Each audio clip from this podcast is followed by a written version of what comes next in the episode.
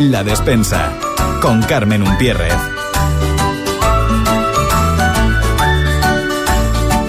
Hola, ¿qué tal? Muy buenos días y bienvenidos un viernes más, viernes 24 de noviembre, a La Despensa, el espacio de Radio Sintonía donde vamos a pasar un rato gastronómicamente divertido. Mi nombre es Carmen Umpierres, periodista y como muchos de los que siguen este espacio, amante de la gastronomía. Así que quédate con nosotros para descubrir nuevos sitios para comer en la isla, curiosidades gastronómicas y también para aprender a vivir con una alimentación saludable. La despensa. El enyesque. Y el enyesque es esa sección donde cada viernes descubrimos una palabra o expresión canaria relacionada con la gastronomía. Hoy vamos a hablar de la palabra padrote que hace referencia, bueno, en el ganado, mm, es el macho destinado a la generación y procreación. La despensa. La alpespa. Y la alpispa es esa sección donde cada semana hablamos de anécdotas, curiosidades gastronómicas o consejos útiles para mejorar nuestro paso por la cocina. En este caso eh, vamos a hablar del olivo. ¿Por qué? Porque el domingo 26 de noviembre se celebra el Día Mundial del Olivo. ¿Y por qué el 26 de noviembre? Se preguntarán ustedes. Pues bueno, nos tenemos que ir a 1992 cuando se inauguró el Consejo Oleícola Internacional en Madrid, llamado COI, y bueno, con la finalidad en su momento de contribuir al desarrollo responsable y sostenible del árbol del olivo, así como también pues para adoptar políticas ante los retos que en su momento afrontaba este sector. Por eso es esta fecha la que ha sido señalada, ¿no? El 26 de noviembre, el Día del Olivo, reivindicando pues su importancia en la agricultura, en la economía y al final en, en la cultura, sobre todo de nuestro país. Además, la UNESCO también aprobó la conmemoración del Día Mundial del Olivo en la Conferencia General en París, celebrada en el año 2019, como símbolo, bueno, inequívoco y universal de paz, sabiduría y armonía. Esta iniciativa pues, fue presentada por las dele- delegaciones de, de Líbano y Túnez quienes pues bueno elaboraron un documento en el que se muestra la importancia y la longevidad digamos del, del árbol del olivo como un elemento natural y fue pues apoyada por el COI no el Consejo Oleícola Internacional.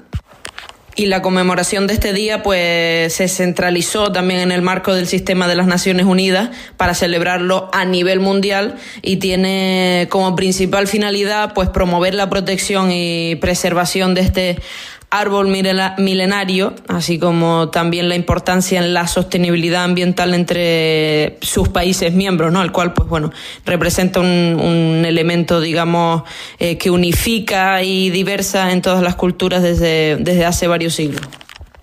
Bueno, y a todo esto ya sabemos que el domingo, bueno, en este caso, en este año, domingo 26 de noviembre, pero en general, cada 26 de noviembre de cada año, pues celebramos el Día Mundial del Olivo.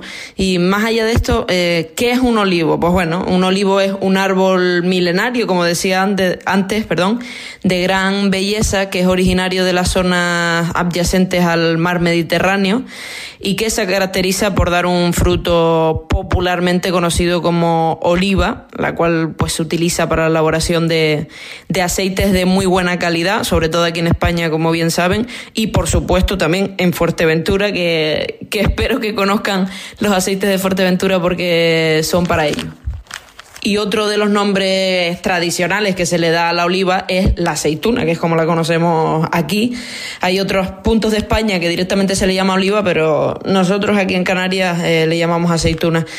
Es muy, muy apetecible en muchas regiones del mundo y, bueno, no solamente la, la aceituna, sino que volvemos ahora mm, al árbol que puede llegar a medir hasta 12 metros y que tiene como un color verde oscuro, un tronco pues bastante ancho que necesita pues bueno, un clima adecuado donde las temperaturas no sean muy bajas, por eso aquí en Fuerteventura el, cultivo pues se da muy bien, ¿no? Es un árbol que se identifica, tú cuando vas por la carretera o, o, vas caminando por ahí o lo que sea y ves un olivo, enseguida lo identificas porque es un árbol muy característico.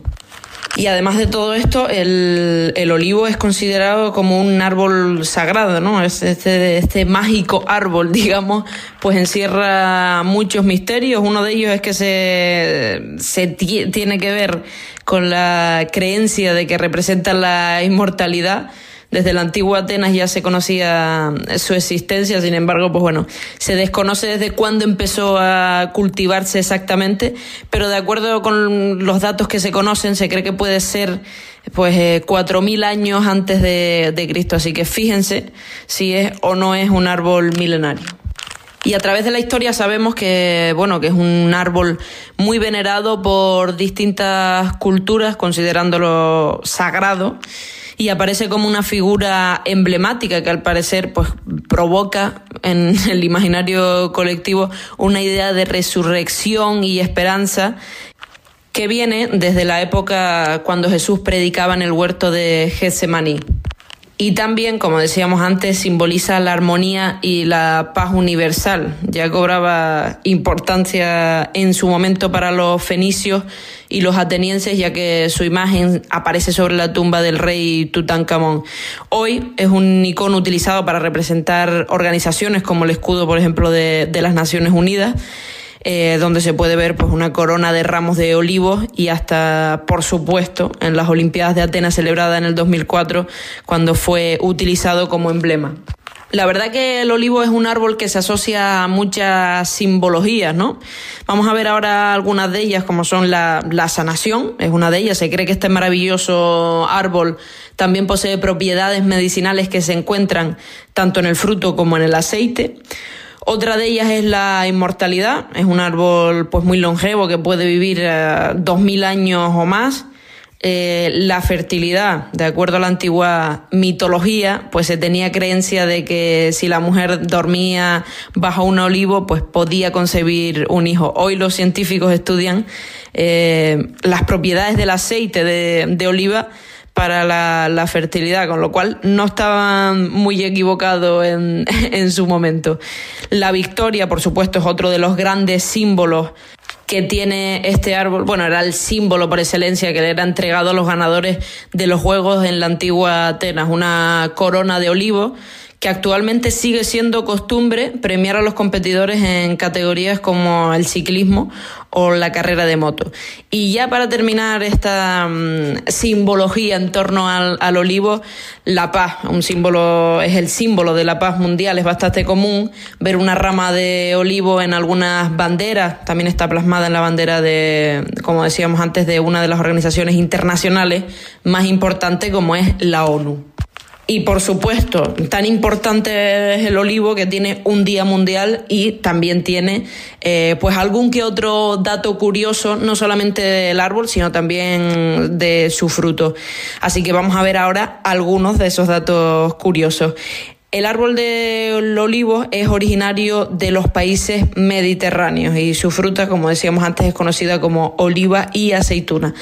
Su palabra, la palabra olivo, proviene del latín oleum y la palabra aceituna, que viene del árabe azaituna. El árbol del olivo llegó a América durante las rutas comerciales que se establecieron durante los primeros viajes de Cristóbal Colón. Y entre olivo y aceituna vamos a salir de dudas. En el sur de España, como ya saben, pues utilizan con mayor frecuencia la palabra aceituna debido pues a la influencia árabe en esta eh, región del país. La mitad norte de la península se refiere al fruto del árbol de, del olivo como oliva. Vamos con otro dato curioso que es el color de las aceitunas, que pueden ser verdes o negras, que realmente es definido por el grado de maduración de este fruto. España es el principal país cultivador de olivares en toda la Unión Europea, con un 55% de la producción en todo el continente y el 62%, nada más y nada menos, de la producción de aceite de oliva en este país se destina a la exportación. Y ya para terminar esta ronda de datos curiosos para conocer un poquito más el olivo, pues bueno, vamos a ver dónde está el olivo más longevo del mundo. Y está en Fuentebuena, ubicado, como no podía ser de otra manera, en Jaén, llegando a medir hasta 10 metros. Y ahora vamos a lo que significa el olivo para varias culturas y religiones, este enigmático y ancestral árbol es conocido y hasta, bueno, venerado en muchos países. Sin embargo, su popularidad viene desde hace muchos años atrás, donde pues distintas culturas se beneficiaron de sus recursos, pero que también le sirvió algunas religiones para fundar sus creencias y que se transmitieran también de generación en generación. Hoy sabemos que el olivo tuvo influencia en antiguas civilizaciones y esto continúa presente en algunas civilizaciones como por ejemplo la civilización egipcia, la griega, la judía, la cristiana también y por supuesto la musulmana. En el caso de la civilización egipcia, en esta época el olivo era utilizado en los rituales fúnebres. Cuando enterraban a los muertos, a sus muertos, acostumbraban a colocar un ramo de olivo en los sarcófagos, quizás, bueno, como símbolo de trascendencia a la otra vida, y también creían que su cultivo era un regalo de la diosa Isis. En la mitología griega, por ejemplo, el olivo era una, un símbolo de victoria, por lo que bueno, se obsequiaba durante las ceremonias y competiciones deportivas, como ya comentamos, ese mm, símbolo por excelencia de los Juegos Olímpicos de Atenas 2004. Y en la religión judía, el aceite de oliva representa la bendición divina, tiene connotación religiosa para celebrar también sus ceremonias y rituales. Y bueno, también los usan en los candelabros y en los sacerdotes para ser ungidos. Y en la religión cristiana, pues bueno, son innumerables los pasajes de la Biblia donde el olivo es mencionado. No podemos olvidar el llamado Monte de los Olivos el lugar preferido por Jesús para consagrarse por sus discípulos a predicar y también como sitio de oración. Y en el caso de la cultura musulmana, el aceite del olivo pues representa un bálsamo que tiene como finalidad ayudar y guiar a los hombres en la tierra, ya que simboliza la luz de Dios. Como ven, las razones para dedicarle un día al olivo pues son muchas, ¿no? De acuerdo a la UNESCO, el olivo es un árbol con mucho valor para la humanidad, de ahí la decisión de dedicarle un día por ser un elemento natural que ha contribuido a través de la historia a unir y ayudar también a la diversidad de los pueblos en todo el mundo. Es un árbol que necesita ser protegido para evitar su extinción, como ha ocurrido ya con una gran variedad de, de flora. Son muchos los aportes que este milenario árbol nos brinda entre ellos, pues está que sirve de protección para evitar la erosión de los suelos, la desertificación y para frenar en cierta forma las emisiones de CO2 a la atmósfera y también pues coayudar, por decirlo de alguna manera, en el cambio climático. Su cultivo es sin duda un valioso recurso para el cuidado y preservación del medio ambiente, además de contribuir al desarrollo sostenible por las múltiples bueno, bondades que se extraen de él, como son sus propiedades terapéuticas, cultivos para alimentar a la población y pues muchos otros beneficios. Y en cuanto al desarrollo económico mundial, pues bueno, las plantaciones de olivares han dejado ganancias astronómicas. Cada año se reportan cifras de crecimiento oleícola del 1%, lo cual es buena noticia, significaría pues mayor producción del aceite de oliva para los años que están por venir. Como ven, el olivo pues se merece un día y la mejor manera de celebrarlo es utilizando hoy un buen aceite de oliva de Fuerteventura en una ensalada o cualquier elaboración que tengas pensada para la comida de hoy. La despensa. La entrevista del día. Y hoy en la entrevista del día recibimos a Bárbara de la Botega Fuerteventura. Buenos días Bárbara y bienvenida a la despensa. Hola, buenos días y gracias por haberme invitado a la despensa, vuestro programa. Bueno, Bárbara, ya lleva muchos años con este negocio abierto, pero para situar un poquito a los oyentes, ¿cuándo y cómo surge la idea de abrir la botega? Sí, la botega está abierta hace seis años y en este momento es el sueño que estoy cumpliendo. ¿Y qué productos podemos encontrar ahí? Los productos que tengo en la tienda son al 100% italiano y puede encontrar eh, todo lo que necesita. Además, no solamente es una tienda, sino que también es cafetería, ¿verdad? Sí, no es solamente una tienda, mm, a partir de las 8 de la mañana de todos los días puede encontrar eh, croissant fresco, recién hecho, tarta rica, eh, sándwich fresquísimo y mucho más. Y claro, un riquísimo café. Y Bárbara, ¿crees que todavía hay mucha gente que no les conocen o que quizás, bueno, no son conscientes de los productos que tienen ahí en venta?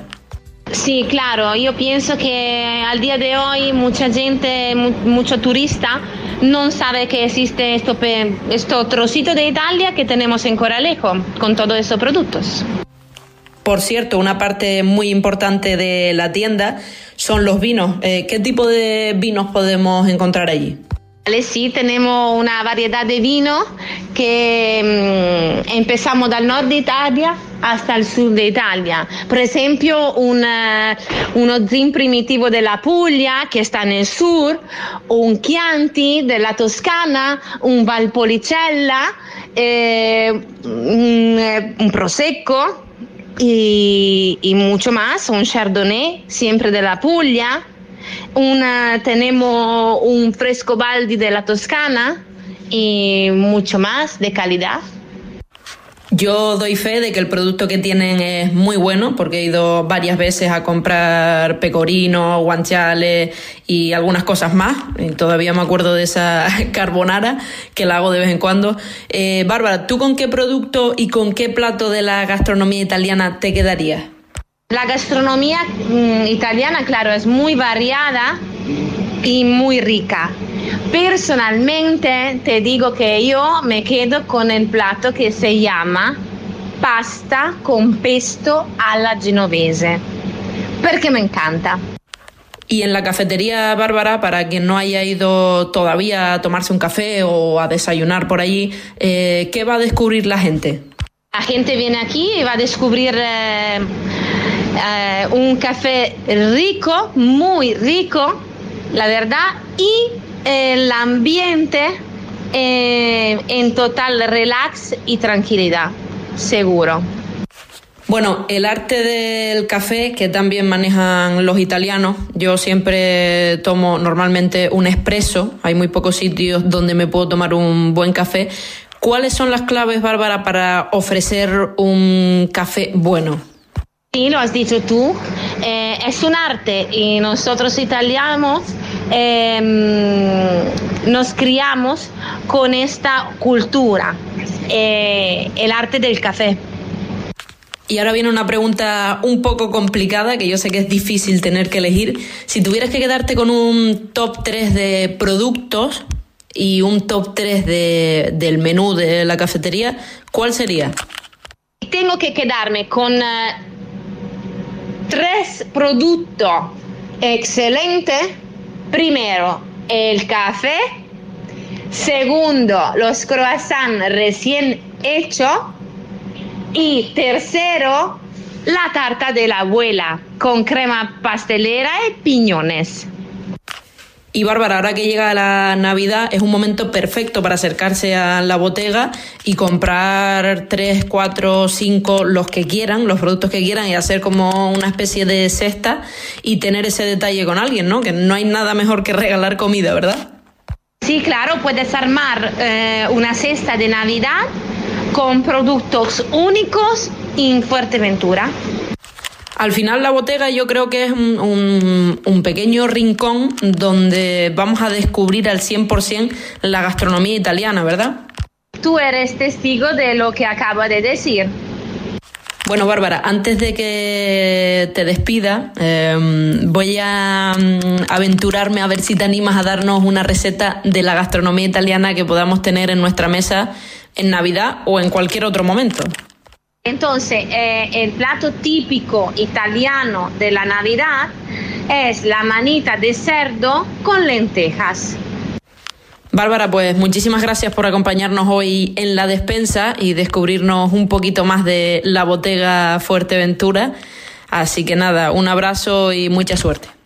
Vale, te doy las gracias de haberme dado la oportunidad de que más personas me conozcan y nos puede encontrar en calle Mirlo, Portal A, local 2, en Coralejo, al lado del Hiperdino de la Plaza del Molino. ¿vale? Y feliz fiesta a todos. La despensa. Cómete Fuerteventura. Y hoy en Cómete Fuerteventura nos vamos al sur de la isla, concretamente a Morrojable, para hablar de uno de esos que tengo yo en la lista de establecimientos pendientes. Para hablarles de Salvaje, eh, un establecimiento eh, escondido pero que vale muchísimo la pena según me han comentado. Maneja Juan, maneja muy bien los arroces, pescados de ahí de, la zona de la cofradía de pescadores de Morrojable. Así que apúntenlo porque este va a ser mi próxima, esta va a ser mi próxima visita aquí en la isla y creo que voy con las expectativas muy altas porque me han hablado muy bien y creo que no me va a defraudar. Así que lo comparto con ustedes, mi próxima visita, y espero también que si van por ahí me comenten algo a ver qué les pareció.